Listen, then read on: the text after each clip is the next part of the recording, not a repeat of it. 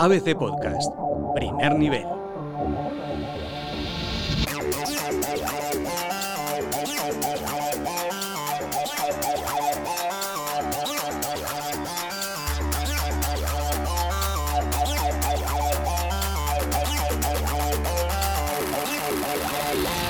¿Qué tal? Bienvenidos a ABC Primer Nivel, el podcast de videojuegos que esta semana va a ser especial. Vamos a hablar como siempre de novedades, de varios títulos que se van a jugar mucho estas navidades, pero nos vamos a centrar especialmente en un juegazo, una obra maestra como es Death Stranding. Y decía que va a ser especial porque tenemos una interesantísima entrevista que nos va a descubrir mucho sobre el mundo del PC gaming, para los que os iniciáis y para los que llevamos toda la vida. Enseguida le presentamos, pero antes saludo a los expertos en videojuegos que siempre nos acompañan. José Manuel Sánchez Dace, ¿qué tal? Hola, ¿qué tal?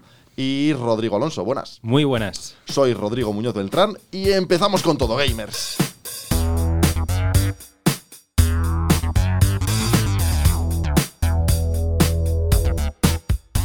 Muchos empezamos en el mundo de los videojuegos en aquellos ordenadores de caja ancha y pantalla pequeña, de píxeles cuadrados y sonidos en 8 bits. Claro está que el mundo ha evolucionado mucho y el PC gaming nada tiene que ver con esos primeros juegos. Ese Counter-Strike con los amigos en la adolescencia en las primeras partidas en local. En fin, nos hacemos mayores y gracias a ello ha crecido muchísimo el PC gaming. Y para hablar de esto tenemos a un invitado especial, Pedro Ollero, que es Relaciones Públicas de Razer en España hay 16 millones de jugadores de PC en España y tendemos a pensar que los que somos mayores de 30 pues jugamos mucho más que los jóvenes.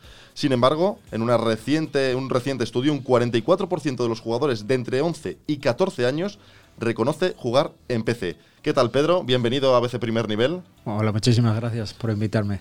¿Está más vivo que nunca el mundo del PC gaming? Sí, a pesar de que comentan y demás sobre el bajón de ventas de, de PC, el PC gaming existen bastantes estudios en el cual lo señalan como un impulsor de ventas eh, a diferentes niveles y sobre todo por todo el tema eh, de hardware en sus diferentes componentes. Ya nos lo estamos hablando de las cajas, las gráficas, que es algo que ha sido muy importante y luego ya un tema que nos toca a nosotros a Razer como líder mundial en estilo de vida para gamers, que es el tema de periféricos.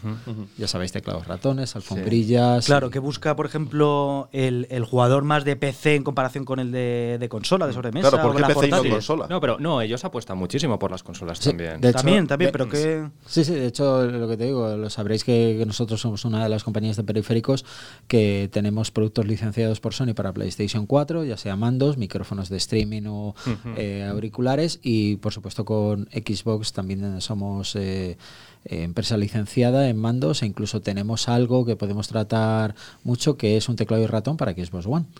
¿Y cómo funciona eso? Porque yo no lo había visto nunca. Eh, pues eh, se llama el Razer Turret para Xbox One. Eh, es un producto li licenciado y demás, un uh -huh. desarrollo hecho por nosotros, eh, autorizado por Microsoft, por lo cual tú puedes jugar con un teclado y, y, un ratón y tiene una alfombrilla incorporada. Y nada, tú lo puedes enganchar a la consola de Xbox. Obviamente se está ampliando la base de, de, juegos y demás, pero hay muchos juegos, sobre todo, te puedes imaginar el tema de shooters, que nada, tú lo puedes hacer y, y tener esa experiencia, por lo cual estamos dando el dinamismo de no solo puedes jugar con tu mando, pero si en algún momento es alguno de estos títulos tú lo quieres disfrutar usando teclado de ratón, pues lo puedes hacer uh -huh. sin problema. A mí me gustaría que me explicases cuáles son las ventajas que ofrece el PC gaming respecto a las consolas, que sí que es cierto que a lo mejor, sobre todo los medios, solemos prestar más atención a PlayStation, Microsoft y no nos fijamos a lo mejor tanto en los jugadores de PC. En el tema de PC, la, la verdad es que existen muchos títulos ahora mismo que siguen empujando fuerte. Ventaja, yo creo que que es más la costumbre. Uh -huh. Es más la costumbre. Yo, por ejemplo, yo he sido un jugador de PC de toda la vida. Sí. Tú nombrabas al principio del programa todo el tema del Counter-Strike y demás con, con, los amigos. Yo, yo recuerdo haber estado a, a, a, en el año 1999 jugando Counter-Strike en los uh -huh. cibers de, de, barrio, por el centro de Madrid, uh -huh. cuando, te, cuando, teníamos el ratoncillo que, que tenía la bola sí, y demás. Teníamos que quitar la bola y luego ir con los cepillos de dientes, digo, los cepillos de las orejas sí. y, y, darle a los contactos interiores y demás. Eh, es la experiencia, es, es, el hecho de que el PC sigue siendo todavía un centro multimedia, ya no solo para juegos que en parte de un segundo tú lo puedes quitar y ponerte un capítulo, una serie, uh -huh. eh, hacer, por ejemplo, también los temas de streaming eh, y sobre todo el, el, el tema de, de, un, de un ecosistema que, hace que, pueda ser el videojuego ya inmersivo, que es una cosa que, por ejemplo, nosotros en colaboración con, con Signify, que son la empresa de luces de Philips, pues que lo hemos trabajado mucho para que el espectáculo ya no sea en, en tu pantalla, sino que sea alrededor de todo tu cuarto con lo que es iluminación eh, que reacciona de acuerdo a lo que se produce en el juego. Más inmersivo, ¿no? Que yo creo que es Sí. la- un poco la diferencia, ¿no? Con todo esto, ¿no? Que sea una experiencia distinta, mucho más profunda, ¿no? Quizás, sí, ¿no? Eh, sí, y gráficamente más gráficamente. potente. Sí, y es a lo que evoluciona. Eh, está todo muy, muy bien eh, encauzado a donde va el PC Gaming. Nos vamos a ir a una década, la verdad, que, que va a ser muy rica. Sabéis Mm. que el año que viene vamos a tener juegos interesantes de Cyberpunk, vamos a tener Vampire Bloodlines, vamos a tener un- el, el, el siguiente juego de, de Ubisoft, ah, ¿cómo se llama? El que está ambientado en Londres. eh, El- el. Watch- El Watch eh, Legion. Legion, sí. Por ejemplo, vamos a tener un, un primer trimestre de 2020, la verdad es que muy potente. ¿Y, y qué Sí, ocurre? mucha- muchas distribuidoras y compañeras Mm. desarrolladoras siguen sacando juegos multiplataforma para, Sí, para en el que mira, incorpora claro, PC, claro. Red Dead Redemption 2 llegaba hace poquísimo. Sí, entonces, ¿qué, qué ocurre? Que todas estas experiencias eh, en, en PC se siguen reforzando. La gente todavía quiere tener eh, la vivencia del juego a una máxima calidad gráfica, por eso todavía las gráficas se siguen vendiendo muy bien. Y, y sobre todo el tema de lo que hemos hablado, la experiencia inmersiva, la experiencia eh, personalizada, tener eh, sobre todo productos que, que te permitan jugar a, a un alto rendimiento, ya sea una forma casual con una experiencia de juegos de primera persona como hemos hablado, o inclusive para juegos competitivos o el tema de esports, que ahí también tenemos mucha historia. Sí, eh, yo quería saber, decías antes que íbamos hacia una década riquísima en lo que viene siendo el mundo del PC y ya son muchas compañías las que están apostando muy fuerte por la, por la realidad virtual. Yo no sé cómo la concebís desde Razer, qué opinión tenéis, si pensáis en sumergiros en un futuro. De hecho, nosotros estuvimos colaborando en la primera oleada de realidad virtual, que fue hace dos o tres años. Estábamos en un proyecto colaborativo que era OSVR y demás. Eh, no te voy a decir que si lo abandonamos o no, en, en verdad, pero lo que sí que nos hemos dado cuenta, y esto yo te lo digo ya Mm. a nivel personal, es que todo el tema de realidad virtual ha dado un primer paso y... es Camino que se- largo, ¿verdad? es un camino muy largo. Mm. Ahora están hablando de un segundo paso ya para el año que viene, pero el, el tema de la realidad virtual es que necesitas equipos muy potentes Sí. y que para todo el tema de realidad virtual, el coste y el, y el gasto ya no solo era el gasto de las gafas y demás, tener que actualizar una gráfica muy potente.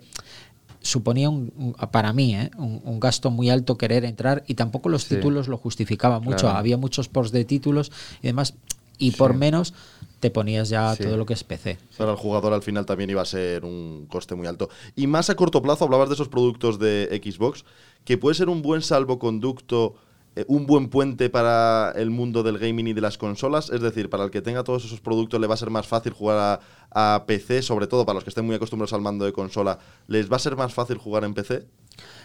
Sí, porque van a coger un poquito el, tema de la costumbre. De hecho, en nuestros mandos no solo los vas- puedes jugar en la consola, los puedes conectar al PC sin problema ninguno. O sea, yo tengo hijo jugando a Fortnite y algún día puede estar jugando con eh, teclado ratón, como que puede usar el mando nuestro eh, adaptado para PlayStation 4, le, le cambia a modo PC, lo enchufa al PC y cuando quiere lo usa sin problema. Eso es la adaptabilidad y el dinamismo que, que tenemos y eso es lo que hace rico un producto y lo que lo hace, por ejemplo, mu- multifunción, como por ejemplo, es. te puedo estar hablando de auriculares. O sea, el otro día una persona me hablaba y me decía, oye, mira, tengo un hijo que le quiere hacer el regalo, Santa Claus y tal, los Reyes Magos, que qué auriculares y demás. Claro, y lo primero que tú le preguntas es decir, bien, ¿a qué plataformas juega? Porque tú ya das por entendido el hecho de que no solo tiene PC, sino que puede tener consolas. Y dentro de la amplia variedad de consolas, ¿cuáles? Eh, no, a mí me gustaría saber, eh, estabas comentando antes que pues, habéis fabricado, por ejemplo, el teclado este con Microsoft licenciado. Eh, ¿son, muy, ¿Son muy quisquillosas las compañías a la hora de los productos, de testarlos, de, os dan cierta libertad? Ahí no te puedo decir exactamente mucho Mm. porque no tengo muchos datos, pero obviamente para llegar a ser un producto licenciado tienes Mm. que pasar una serie de, de parámetros y la verdad que no tienen que ser nada fáciles, es decir, multinacionales como Sony, como Microsoft, que te lleguen a dar ese, ese sello de producto licenciado Sí. no tiene que ser para, para nada fácil, no estoy ahí, pero desde luego eh, tenemos que, que aportar sinceramente un valor añadido. De Mm. hecho, eh, de los últimos productos que hemos sacado, el mes pasado estaban los cascos Nari Ultimate para Xbox One, exclusivos para la consola de Microsoft, que son eh, la versión de, de consola de unos cascos que lanzamos hace unos años, que viene con un sistema de, de vibración, de motor de vibración, en tu, que tú lo haces sentir en tus orejas. Eso luego Sí. tú lo puedes adaptar para quitar la vibración, ponerla o diferentes grados dentro del software que, que te proporcionamos, pero para dar un ejemplo, pues nada, tú puedes estar jugando un Battlefield 5 en un campo de batalla, con las explosiones, con el sonido de los tanques yendo alrededor y demás, y no solo tienes el sonido posicional,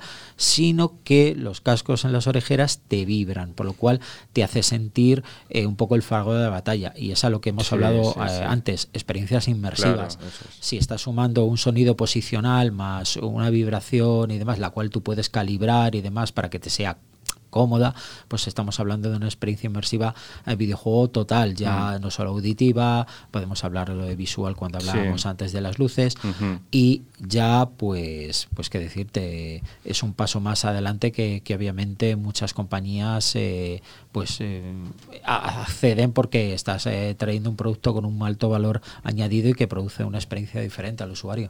Un título que destaques de este 2019 en PC. Bueno, vamos a ver, yo es que ahora estoy dándole mucho al móvil. Ese es el tema.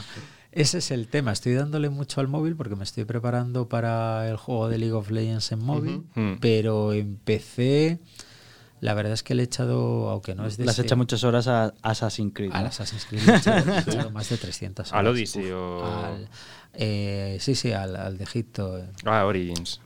Y el Eh. próximo va a ser de vikingos, ¿no? Eso dice, sí, eso di- dice. a ver, Ojalá, a ver, a crucemos ver, dedos. A ver, dicen de vikingos, yo siempre eh, con gente de Ubisoft con la que bromeo, obviamente no voy a, no, tampoco me dicen nada y demás. Yo siempre, a mí me gustaría que fuera uno basado, ambientado genialmente en Roma, porque se ha hecho Egipto, se ha hecho. Grecia.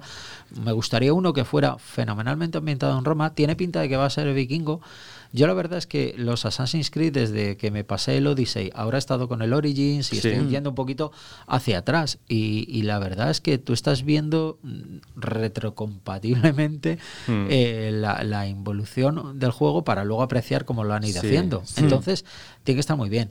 Eh, pues no sé, juego a veces eh, tipo League of Legends, alguna partida de Fortnite con, con los críos, cuando puedo, pero ahora mismo lo digo, eh, lo que más estoy jugando a diario, Arena of Valor. Arena of Valor, que es el MOBA de, de Tencent para, para móviles. Mm. Estuve hace poco en, en Asia y el tema móvil en Asia es increíble. Es, Mm. es increíble eh, la cantidad de juegos, eh, no importa la tipología del móvil, si es de media gama y demás, allí es otro nivel, otra función. Estuve también en una feria y los stands de, de juegos móviles, de títulos móviles, ocupaban la, la mayor parte de la Mm. feria. O sea, te, te das cuenta de que una vez que entre la tecnología 5G y luego una nueva generación de móviles y demás, eh, ese mercado es tremendo. Claro. Bueno, pues hablando de títulos, vamos a hablar de dos de los mejores títulos, principalmente de una de las grandes obras maestras de este 2019.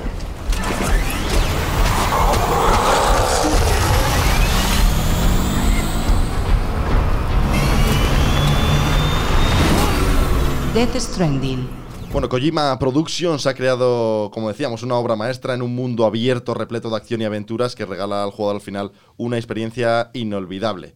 En un mapa también enorme, en el que no se llega a completar nunca, nunca llegas a todos los recovecos. Y bueno, al final un juego, Rodrigo Alonso, que, te ha encantado, como a mí. Es un juego apasionante, de esos que te dejan vacío cuando lo terminas. Por lo menos es lo que me ha ocurrido a mí. Es una sensación que yo suelo tener una vez al año y cada vez que la tengo me siento muy afortunado. Me pasó también con Red Dead Redemption 2, que es terminar el videojuego y no saber qué hacer con tu vida desde el punto, desde el punto en el que vas en el metro y estás pensando en el videojuego. Llegas a tu casa y no sabes qué videojuego poner porque lo único que quieres es volver a meter. porque nada va a ser mejor.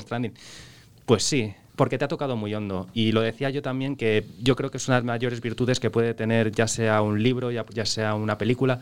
Es decir, tocarte tan hondo que no sepas qué hacer Lo que después. pasa es que es un juego que polariza o ha polarizado mucho a, la, a, la, a la comunidad, porque hay mucha gente que dice que lo tilda o lo Sí. califica de obra maestra, Sí. mientras que otros te dicen que bueno, pues es un simulador de globo, que en el que bueno, pues van transcurriendo exactamente. eh, minutos, segundos sin que suceda Pero prácticamente yo creo nada. que eso ¿no? ya va más de la mano de las filias y las fobias que causa Mm. Hideo Kojima, que es su padre. Eh, a mí, honestamente, yo cuando cojo un videojuego, a mí me- no me importa mucho quién lo haya hecho no. A ver, me fijo en los estudios importantes, pues los que sé que me van a dar una calidad, pues, por ejemplo, eh, Ninja Theory o Naughty Dog. Pero vamos, que más allá, a mí me da igual cómo, quién lo haya hecho y cuál, y cuál sea su trayectoria. Y hablando de Kojima, estamos diciendo pues, una de las grandes mentes de este tipo de entretenimiento.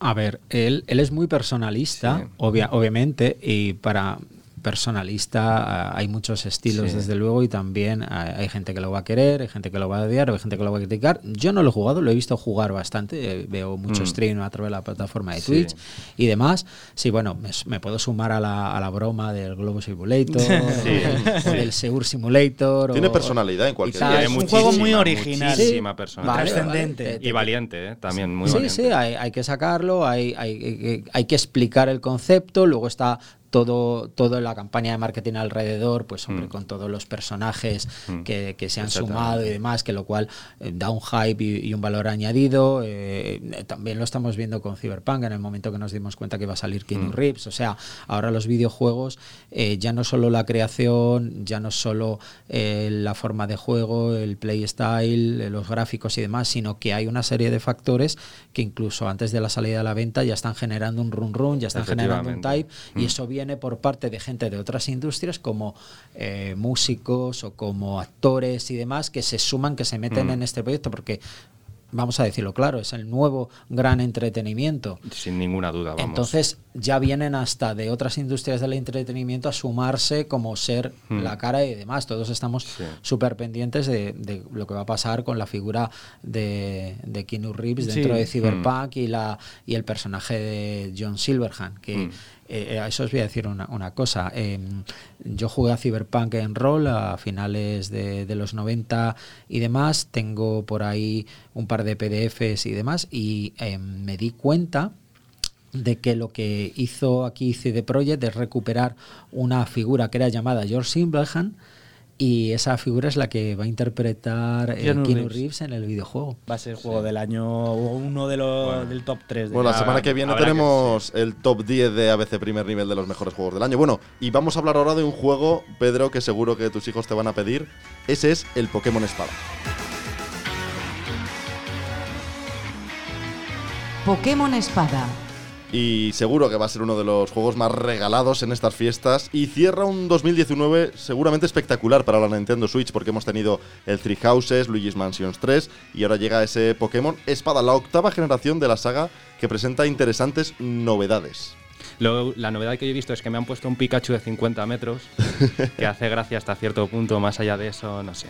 Sería injusto decir que Pokémon Espada es un buen juego, pero sería incierto decir que, que, que no podría ser muchísimo mejor, que lo podría ser.